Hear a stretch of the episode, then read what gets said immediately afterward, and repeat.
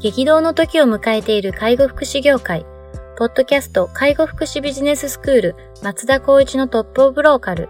大手外資系アパレル会社のトップセールスマンから介護福祉事業経営者に転身した松田光一がこれからの介護福祉経営に求められるものについてお伝えしていきます。既存事業がうまくいかなくなってきた、今後の事業展開が不安などのお悩みを抱えている経営者の方、異業種から介護福祉業界への参入を考えている経営者の方、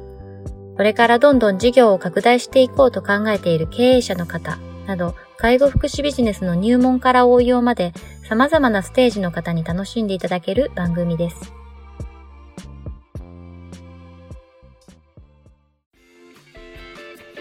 こんにちは、ナビゲーターの松本慎二です。ポッドキャスト介護福祉ビジネススクール松田光一のトップオブローカルトップオブローカルとは、介護福祉事業において地域に密着し、地域に愛されることで地域のナンバーワンになることです。松田さん、本日よろしくお願いします。よろしくお願いします。早速ですが、今日はですね、あの、ニュースを取り上げたいと思っております。はい。はい、えっと、後期高齢者が1700万人を超えたというものになります。うん、あの、読まさせていただきます。はい。えー、厚生労働省は8月30日、平成29年度介護保険事業状況報告を公表した。介護保険事業の実施状況について市町村などの保険者からの報告数値を集計し、毎年発表しているもので、非保険者数や給付額の年次推移が把握できる。すでに報道があったよ通り、保険給付費、費用ですね。で、初めて10兆円を超えたと。報告書によれば、介護保険の第一被保険者は前年対比で47万人増の 3488万人。すごいですね。すごいね。うち75歳の後期高齢者が1746万人、70あ、ごめんなさい、75歳未満ですね。はい、未満の前期高齢者が1746万人、うん、75歳以上の後期高齢者が1742万人でほぼ半々の割合、うん、75歳以上が初めて1700万人を突破したというようなお話です。後期高齢者の方がついに1700万人を超えるというような形になりましたが、すごい話ですね。次はどれぐらい増えるっていう試算されてるんですか？いやそうですよね。でも人口動態っていうのは割とこう、なんていうんですか、えー、分かってる未来だって結構言われてる領域で、うんうん、なんか、すごく予想がしやすいんだと思うんですけど、うん、どれぐらいに増えていくんですかね。でも2020年、25年 ?20 年は後期高齢者に段階世代が全員入るところまで絶対増えてきますよね。よくあのニュースで見たんですけど、若者の絵が下で、板を持って高齢者を支える絵っていうのが、何年後かには一人の若者に対して上に乗ってる高齢者が3人とか、4人とかとか、ね、あの絵がもう確実に浮かんできましたね。そうですね。ただ、片や、まあ、これはやっぱりこう間違いなく増えていくことはあるんですけど、はい、ただ制度上、介護保険の制度は、やっぱりどんどん、なんだろうな、是正されてるというか、そうですね、絞られていって絞られますよね、絶対に。に、この人数だけで見るんでしたら、介護事業を営む方っていうのは、まだまだやはり介護事業としてのキャパはあるんじゃないかなっていう反面、はい、通所介護とか訪問介護が、うん。と前にもお伝えしたかもしれないですけど、閉鎖されている。状況が多い、ね、要するに淘汰されていって、はい、大規模化していこうと。まあその部分はいいとしても、運営自体の報酬が下がってるってことを考えると、ここに対してやはりこう人数が多くなってきてからやらなきゃいけないっていうような大義名分を抱えているところも、なかなかやっぱりもうできなくなってくるっていう形がやっぱ国の制度上なってきてるっていうのが、ね、反比例してるなっていうのはすごくやっぱり最初のもう第一印象というか、はい、頭に浮かんできたことですね。はい、ですよね。使えるその、えっ、ー、と、保険給付費用っていうのも10兆円超えたっていうことは、うん、まあ、当然大きくなっていますけど、それ以上の多分スピードでこう、被保険、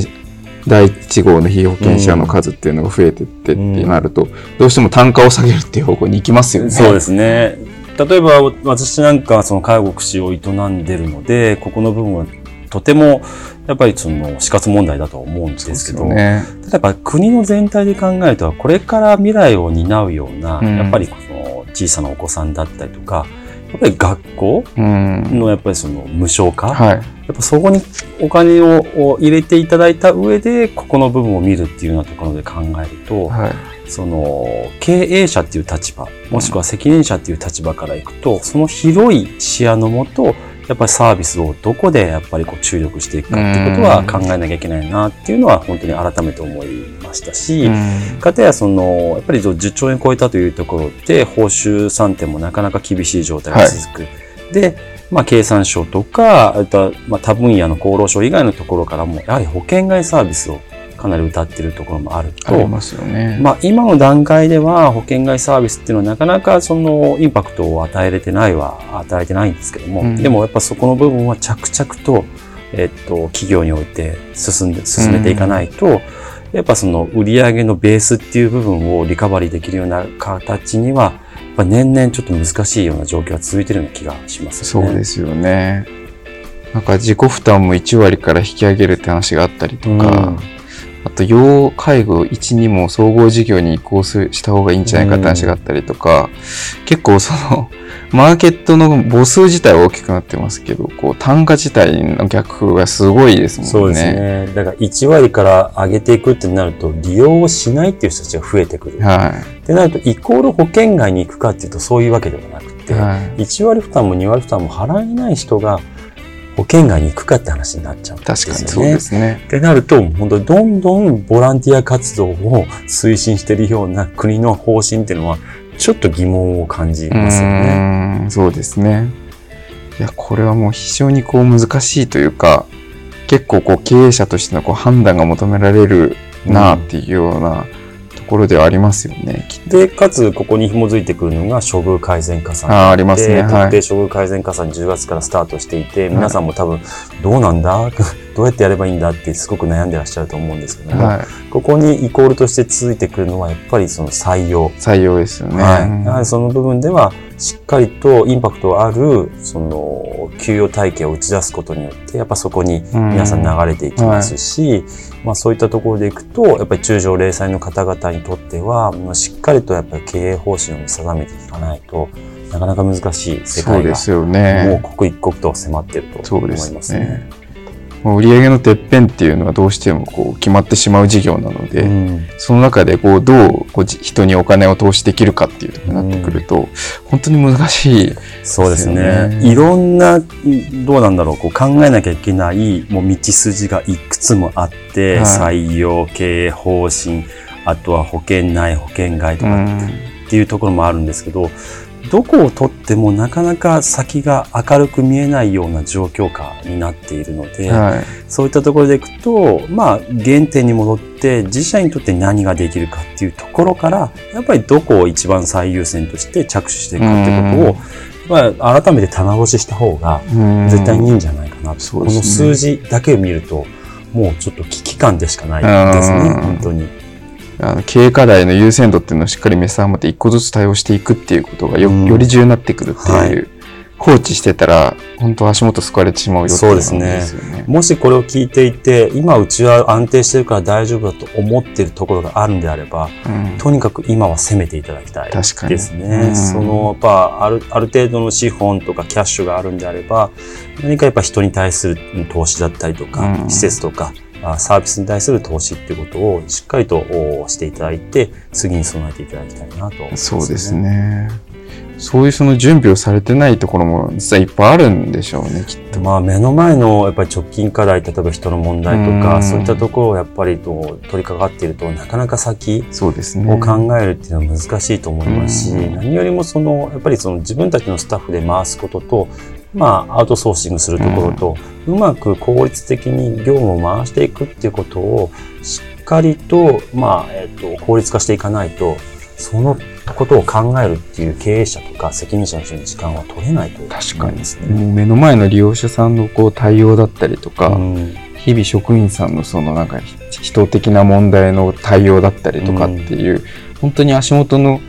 課題にこう対応していると、こういうこう大きい視点だったりとか長い視点でも事業を考えるっていう時間多分取れない、ね、そうですね。僕なんかもう個人的な性格でいくと、やっぱこう、ちょっとこう、長いスパンで見れないところもあるので、もうこういう問題がともガラガラポンでもう全部デリートして、はい、新たに考えようっていう気持ちいつもこう、あなるほど、ね、視点を持って考えるので、うん、なんかこう、今の何かにとらわれてるっていうと、本当に足かせになっちゃうので、うん、まあ何がしたいんだろうなっていうところから、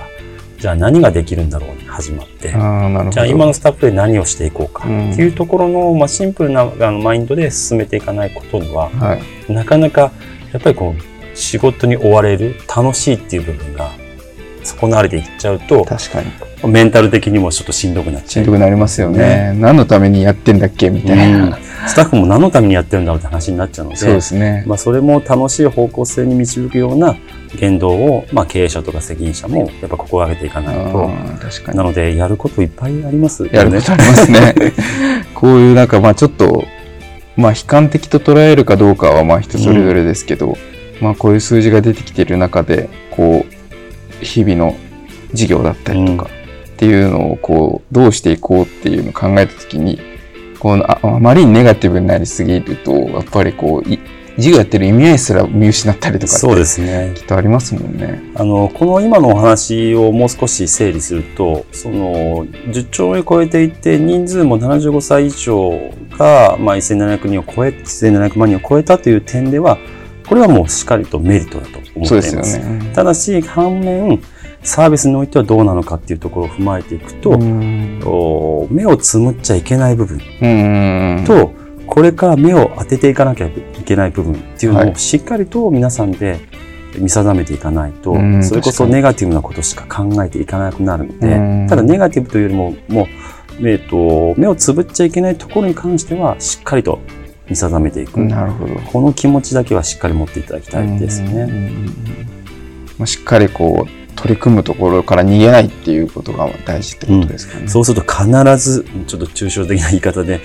なんか簡単に言うなんて言うかもしれないですけど、報われると思います。なるほど、僕はそうしてきましたし。なるほど。はい。ちなみにこう、まあ、聞いてらっしゃる方って割とこう、中小の方が多いのかなと思ってるんですけど、うん、まあ、そういう経営者の方たちに、にこう、この、まあ、今の話でいくと、はい。特に中小零細っていうのは一番こう影響を受けやすいと思うので、その辺については何かありますか？そうですね。やっぱりその、このラジオのタイトルでもある地域のナンバーワンになることっていうのが、僕はやっぱり皆さんフォーカスしていただきたいところでもあって、はい、本当街が大きい小さい別として、自分たちが何が一番になれるだろうかっていうところに注力するっていうこと以外は、なかなかやっぱり中小零細っていう規模感、資本金の部分を含めて、はい、資本力も含めていくと、なかなか大きい医療法人だったりとか社会保障人とは太刀打ちできないので、うん、そうですね。まあ、そこはやっぱりその目を背けてはいけないところ、うん、もうやるからには自分たちが何ができるか、うん、ただこの利益を上げたいとか、もうお金持ちになりたいとかっていうところでのサービスではないので、うん、やっぱりそういったところでは社会貢献するっていう反面、自分たちが何ができるかっていうところを隣の事業所、向かいの事業所、いろんなところをリサーチして、じゃあ僕たちはこれが一番強いよねっていうところを、どんどんどんどん深掘っていくってことをしていただきたいな、ね、なるほどですね。まあ、しっかり自分たちのこう、強みっていうのを認識した上で、うんうん、まさにこうトップオブローカーになるための打ち手っていうのをしっかりやっていくというそうですね。僕はいつも言ってるんですけど、キーワードはやっぱフットワークだと。ああ、なるほど。思ってます。はい、やっぱりこう、大きいところと小さいところのメリット、デメリットでいくと、小さいところはフットワーク。ああ、そうですね。あの、判断材料としても、何かこう倫理を上げなきゃいけないとかっていうわけじゃなくて、もうすぐにでも直結して社長に入れたりとか、はい、もしくは事業所間ですぐに、あの、対応改善はできるので、そういったところではフットワークっていう部分を意識を持ってやると、まあ、地域の中では少し抜きに出てくるような気がします、ね、そうですね。まあ確かに、その最終の意思決定者と現場が近いっていうのは非常に大きなメリットになり得ますよね。はい近い部分でのデメリットってもあるかもしれないですけども、メリットをこうやっぱりこうもう少し皆さん、うんと、恩恵を受けてると思って仕事に取り組んでいただきたいかなと思いますね。じゃあこう経営者の方もその辺を意識しながら、うん、現場にむしろこう声かけるぐらいの感じで、うん、しっかりこう機動力を上げていくっていうことが大事そうですね。目の前のことはやるのは絶対なんですけども、うん、それとは同時にやっぱり先々のことも語り尽くすっていうことが大事かなと思いますね。なるほどですね。じゃあまあこのようなニュースもありますけれども、まあ、しっかりこう事業環境を捉えながら経営をやっていくということが大事かなという、ね、とにかく介護事業においては、まあ、間違いなく増えていく人数ではあるのでそうですね、うん、勝ち得るため継続して存続できるためにもしっかりと見定めていただきたいですわかりました。はい。じゃあ本日は以上とさせていただきます。ありがとうございました。ありがとうございました。ポッドキャスト介護福祉ビジネススクール松田光一のトップオブローカル。番組では介護福祉サービスに関するご質問を当番組の専用ウェブサイトより募集しております。番組 URL よりサイトへアクセスし、質問のバナーから所定のフォームへ入力の上送信をお願いします。URL は http コロンスラッシュスラッシュ sense カッコセンスハイフン world カッコワールド